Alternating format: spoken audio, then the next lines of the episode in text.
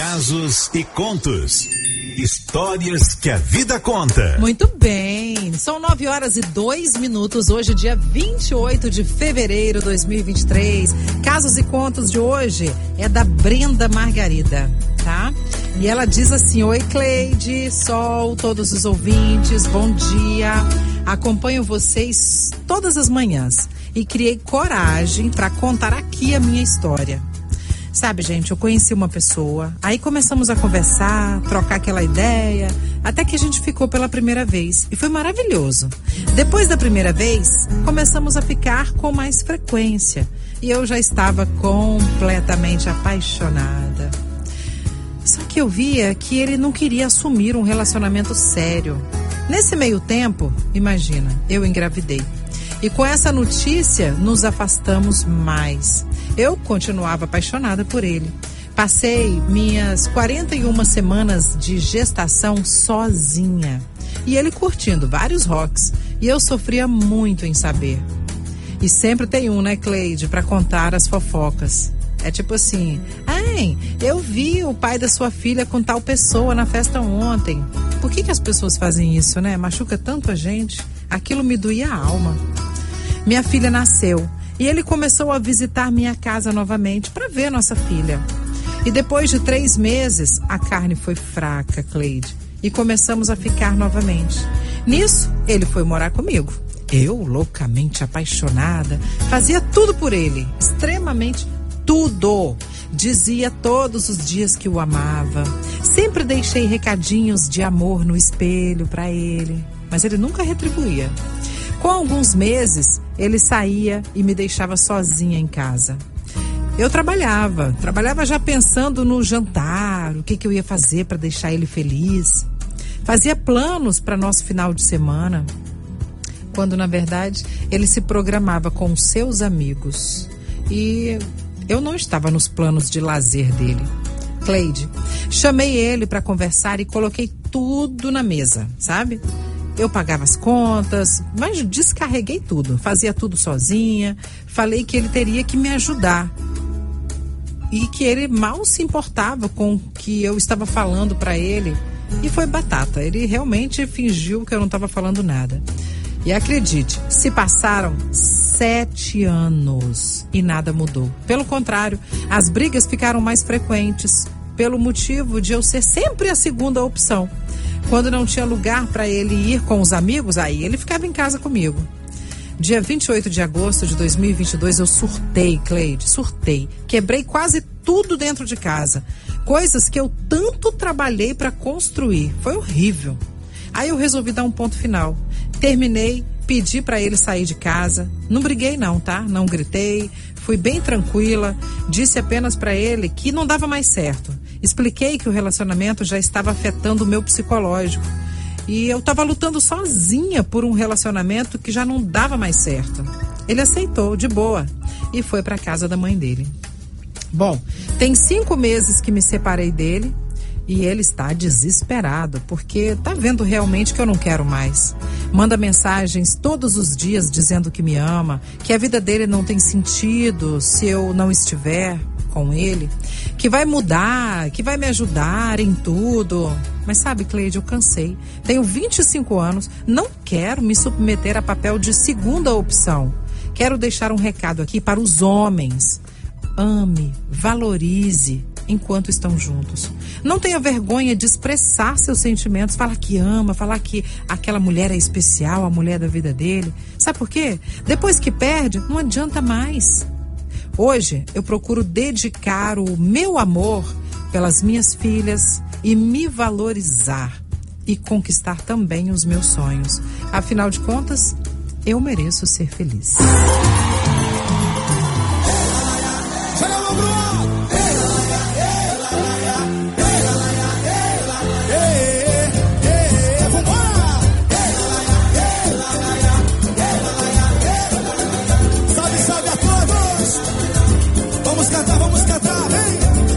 Dia tava tão lindo, fiz uma selfie sorrindo, botei na estante só pra me lembrar que essa pessoa sou eu, melhor presente a vida, melhor que a vida não há. E se você não se ama, é que não ama ninguém. E quem vai te amar? E viva cada momento como se fosse acabar, não vale a pena esperar.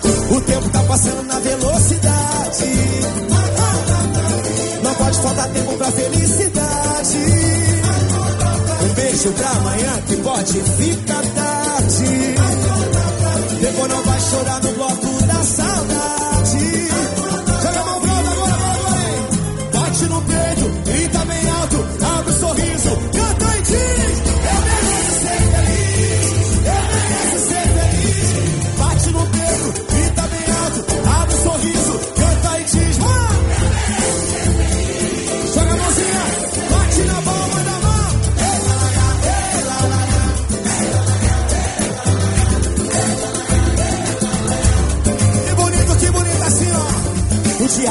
lindo, fiz uma selfie sorrindo, botei na estante só pra me lembrar.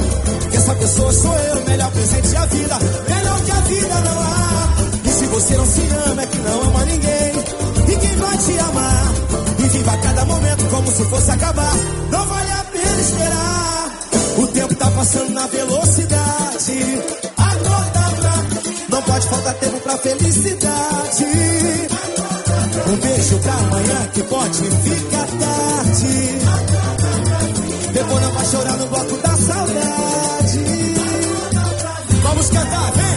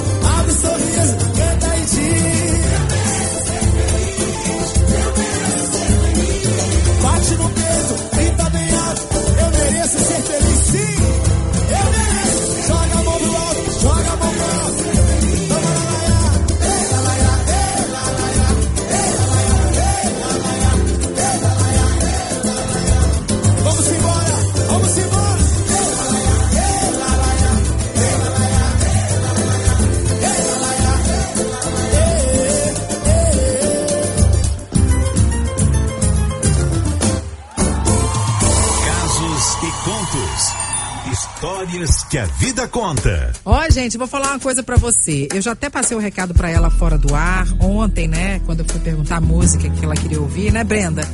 E aí eu já dei meu recado pra ela. Eu falei, ó, tomara que você não caia na tentação de a carne é fraca, deixa a carne ser fraca com outra pessoa. Entendeu? Agora, com essa aí que você já conhece, ah, gente, é porque eu esqueci a frase, mas tem uma frase que fala: onde você sofreu, você vai tentar encontrar felicidade de novo, onde você sofreu, abre seu olho. É só a dica que eu quero dar, entendeu? Você já aguentou muito, sete anos, muitos anos se passaram, você já tem filhos, sabe? Já sofreu tanto, vai viver, mulher. Vai se valorizar, dar valor a você, a sua vida. É, e se pelo caminho passar alguém que pensa diferente desse cara, que te valoriza, que te trate bem, que eu acredito que tem sim, tá? Essa pessoa existe. Mas às vezes a gente até mal cria, né? Não tem? Às vezes a gente começa a namorar uma pessoa, a gente estraga a pessoa. Não tô falando que a culpa é sua dele te tratar mal, não. Mas às vezes a gente permite que a pessoa faça algo ruim com a gente. Aí, já era, né? Permitiu, abriu as pernas, como diz o outro, né? E o outro vai abusar mesmo. Tá errada, Sol. Não tá errada não. E o dia que você abrir o olho e falar assim, ah, não quero mais, ele ainda vai achar que você tá errada, que você é ruim. Então, desde o início, né, já abre seu coração, lim- né? É, claro. Eu gosto assim, eu quero assim, não, pra morar comigo.